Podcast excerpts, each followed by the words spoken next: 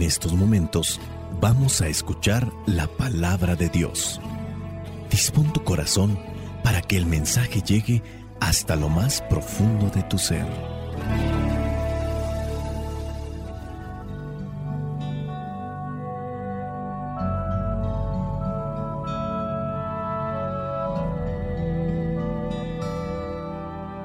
El Evangelio que la iglesia nos presenta para el día de hoy corresponde a Lucas, capítulo 16, versículos del 19 al 31. Dice así, había un hombre rico que se vestía con ropa fina y elegante y que todos los días ofrecía espléndidos banquetes. Había también un hombre llamado Lázaro, que estaba lleno de llagas y se sentaba en el suelo a la puerta del rico. Este pobre quería llenarse con lo que caía de la mesa del rico, y hasta los perros se acercaban a lamerle las llagas. Un día el pobre murió, y los ángeles lo llevaron a sentarse a comer al lado de Abraham. El rico también murió y fue enterrado, y mientras el rico sufría, en el lugar donde van los muertos, levantó los ojos y vio de lejos a Abraham y a Lázaro sentado a su lado. Entonces gritó, Padre Abraham, ten lástima de mí. Manda a Lázaro que moje la punta de su dedo en agua y venga a refrescar mi lengua, porque estoy sufriendo mucho en este fuego.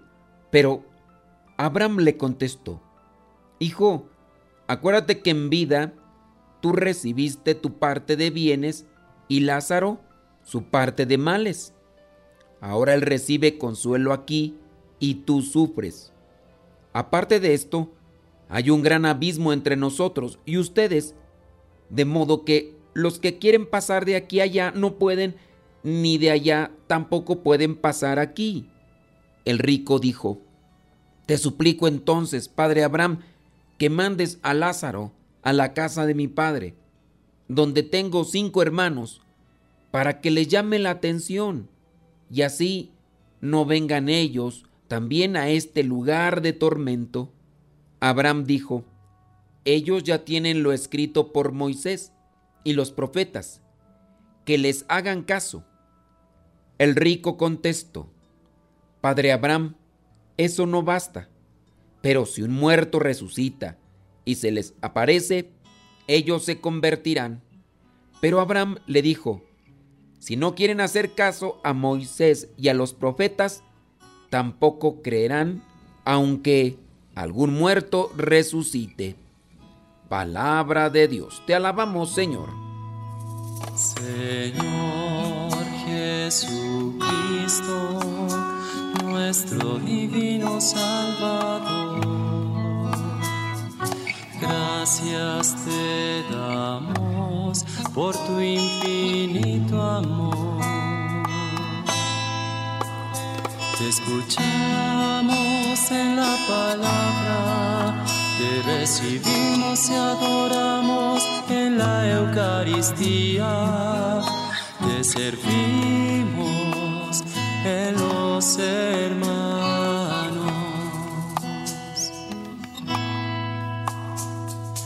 Que seamos misioneros como lo quieres tú, enseñando a los hombres el fuego de tu amor. Tenemos que decirlo así, cada vez que en este caso, nuestro Señor Jesucristo tiene una cosa importante que comunicar, dependiendo a las personas que tenga enfrente, Él en muchos de los casos dice la misma palabra que no hablaba sin parábolas.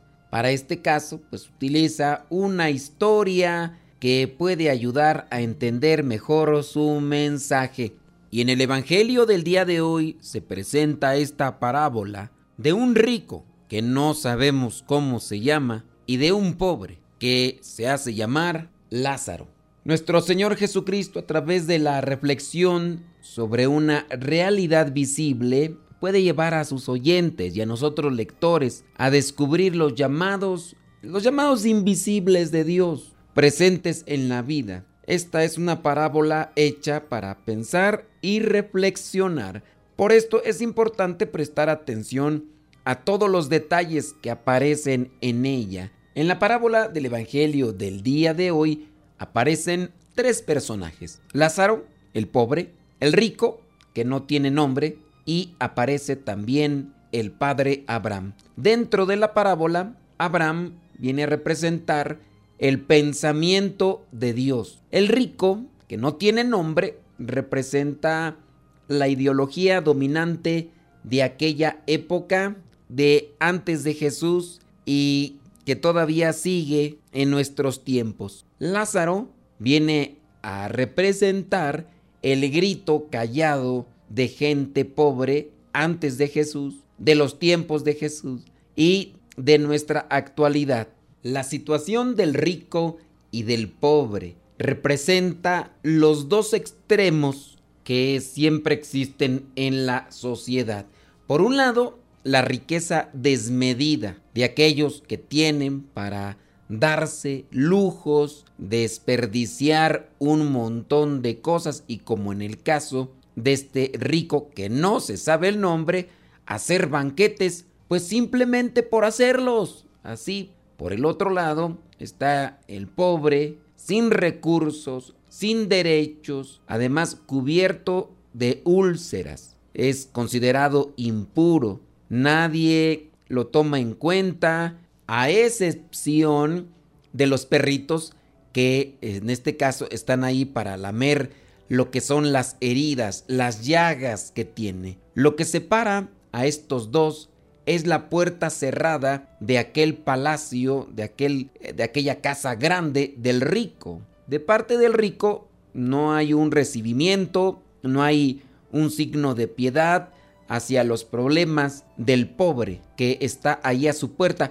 y que incluso por lo que se percibe, este rico que no tiene nombre, sí sabía el nombre de aquel pobre. Por eso es que le dice a Abraham que le diga a Lázaro, es decir, él sabe su nombre, pero no atiende también a sus necesidades, solamente atiende a lo que son sus gustos, sus pasiones desordenadas. Esto de tener nombre y no tener nombre viene a reflejar algo en la parábola. Cuando se rescata que el pobre se llama Lázaro, también se da a entender que el nombre de este pobre ya está escrito en el libro de la vida. Y eso es a lo que debemos de tender, que nuestro nombre sea escrito en el libro de la vida, de la salvación. Tenemos que ayudar a los necesitados. Tenemos que poner al servicio aquello que Dios nos da. Tarde o temprano vamos a tener que entregar cuentas a Dios. Y ahorita, con lo que nos acontece, la verdad es que nadie tiene ya fijado el tiempo que va a vivir. Puede ser que mañana termine nuestro caminar por este mundo y puede ser que nos llegue de sorpresa sin siquiera poder prepararnos. Así aconteció con aquellos. El pobre murió y fue llevado por los ángeles al seno de Abraham, el lugar considerado por los judíos como el Sheol, un lugar para los justos. El seno de Abraham, como así se le llama, es la fuente de vida de donde nació el pueblo de Dios. Lázaro, este pobre, forma parte del pueblo de Abraham. En su caso, el rico que piensa ser hijo de Abraham no va a estar en el seno de Abraham. Sus razones ya las conocemos. Esta parábola en boca de Jesús nos da a conocer en cierto sentido qué es lo que sucede después de esta vida. El seno de Abraham no es lo mismo que el cielo. Recordemos que el cielo o el paraíso llega a abrirse hasta después de la muerte y resurrección de nuestro Señor Jesucristo. Pero vendría a ser ese umbral hacia la entrada del reino de los cielos, el reino de Dios. Podríamos decir la antesala, que no hay que confundirlo con lo que en algún tiempo se llamó el limbo, los judíos ya tenían su nombre y le decían Sheol. A ese lugar era donde iban los hombres justos. Hay muchas personas que se enfocan más en el más allá y no trabajan en el más acá. Veamos pues que la parábola no está para revelarnos lo que acontece después de la muerte, sino más bien hay que poner atención en lo que hacemos en esta vida para que después de la muerte no vengamos a sufrir. Considerando estas cuestiones, entendemos que la palabra de Dios nos invita a poner atención a los débiles, a los frágiles, a los que sufren. Puede ser que tú y yo no seamos de las personas que hacen cosas malas, pero también aquí viene algo importante para cuestionarnos. Cuando tenemos la posibilidad de ayudar, de levantar a una persona que se encuentra en una situación difícil,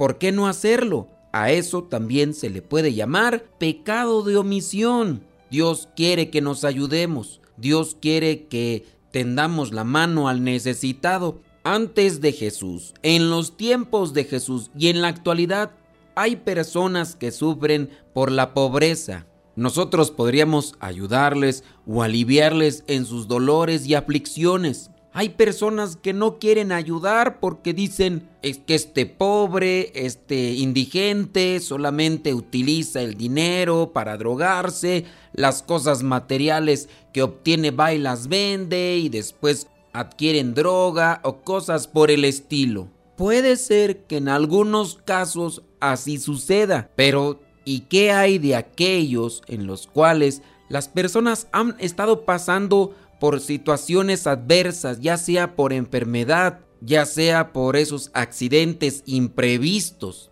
A lo mejor se quedó sin trabajo, tiene muchas cosas que pagar, tanto la cuestión de sus hijos, de la renta, a lo mejor están viviendo muy limitadamente. Tendamos pues la mano para ayudar a aquellas personas que pasan por estas situaciones lamentables y crudas. No nos vamos a salvar pues solamente por orar, sino también tenemos que obrar en la caridad. Apartándonos un poco de lo que vendría a ser esta reflexión, hay que señalar que la palabra de Dios hay que saberla interpretar. Aquí está tocando un tema escatológico, está hablando sobre una situación después de la vida. Como se trata de una parábola, no podemos tomarlo de manera literal. En este caso, cuando habla de aquellos que han muerto, no es que sea una realidad, ya murió, ahora viene, o algunos los hacen llamar supuestamente con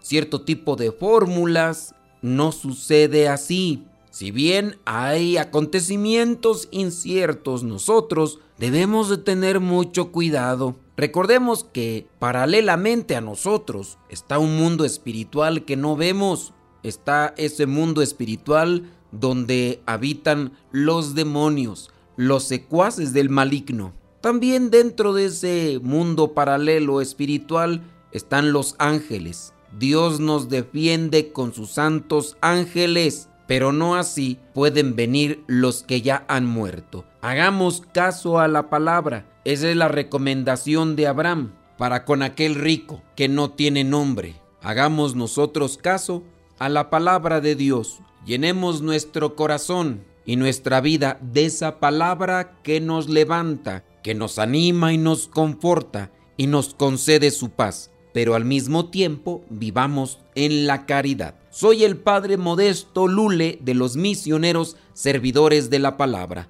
la bendición de Dios Todopoderoso, Padre, Hijo y Espíritu Santo, descienda sobre cada uno de ustedes y les acompañe siempre.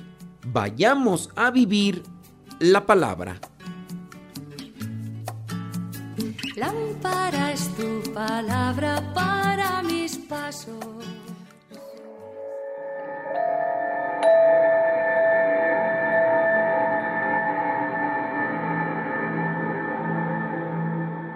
Un día, una pequeña abertura apareció en un capullo. Un hombre que pasaba por ese lugar miró el capullo, se detuvo a mirarla y observó a la mariposa por algún tiempo. como ella se esforzaba para que su cuerpo pasara a través de aquel pequeño espacio, el hombre se preocupó. Entonces, parecía que se había dado por vencida aquella mariposa, pues no se veía ningún movimiento y no parecía hacer ningún progreso. Por el contrario, parecía que había hecho más de lo que podía y aún así no conseguía salir. Entonces el hombre pensó en ayudarla. Tomó una pequeña tijera que traía en el bolsillo de su pantalón y con ella cortó el capullo para que la mariposa pudiese salir. La mariposa salió con gran facilidad, pero su cuerpo estaba atrofiado, muy pequeño y con las alas maltratadas. El hombre continuó observando a la mariposa porque esperaba que en cualquier momento sus alas se fortalecerían, se abrieran con fuerza y fueran capaces de soportar su peso, afirmándose con el tiempo. Pero pasaba el tiempo y nada pasó. En realidad, la mariposa pasó el resto de su corta vida arrastrándose con el cuerpo atrofiado y con las alas maltratadas y encogidas. Nunca fue capaz de volar. Lo que el hombre, en su gentileza y también imprudencia y también ignorancia, y en su deseo de querer ayudar, pues no llegó a comprender que el capullo apretado y el esfuerzo necesario para salir por aquel pequeño agujero era el modo en que Dios hacía que el fluido del cuerpo de la mariposa fuera hacia sus alas, de modo que estuviera lista para volar una vez que hubiese salido del capullo. Algunas veces es el esfuerzo lo que justamente necesitamos en nuestras vidas. Si Dios nos dejase pasar por la vida sin ningún esfuerzo, sin ningún obstáculo, nos dejaría como la mariposa, incapacitados, discapacitados, inválidos. No seríamos tan fuertes como podríamos haber sido y nunca podríamos volar. Esto es el problema de muchas personas que no comprenden el valor del sacrificio. El sacrificio para orar, el sacrificio para la caridad, el sacrificio para ser amable, el sacrificio para estudiar, el sacrificio para ser buen cristiano. Y aún así, no se entiende. A muchos no nos gusta el sacrificio, pero es necesario. Incluso tú lo puedes ver reflejado con la gente que va al gimnasio. Si quiere tener una musculatura grande y firme, necesita sacrificarse. Las personas que no se sacrifican no obtienen aquello que están buscando. Y las que obtienen aquello que buscan sin sacrificio, no les dura o simplemente no lo pueden saborear. No rechaces el sacrificio en tu vida. No evites que tus hijos se sacrifiquen. Puede ser que estés haciendo lo mismo que hizo este hombre con el capullo y la mariposa. Les estarás impidiendo fortalecerse y después, si no están fortalecidos, no podrán sostenerse en la vida. Cuando estemos pasando por un momento de sacrificio y nos sea difícil, pongamos ese sacrificio en manos de Dios y pidámosle que nos dé la fortaleza para continuar adelante. En su momento vamos a poder valorar ese sacrificio y también a saborearlo. Y así tendremos también la capacidad para invitar a otros a que abracen su sacrificio poniéndolo en las manos de Dios. Solamente así adquiere sentido y también nos podrá fortalecer espiritualmente. Sin sacrificio no se llega a la victoria.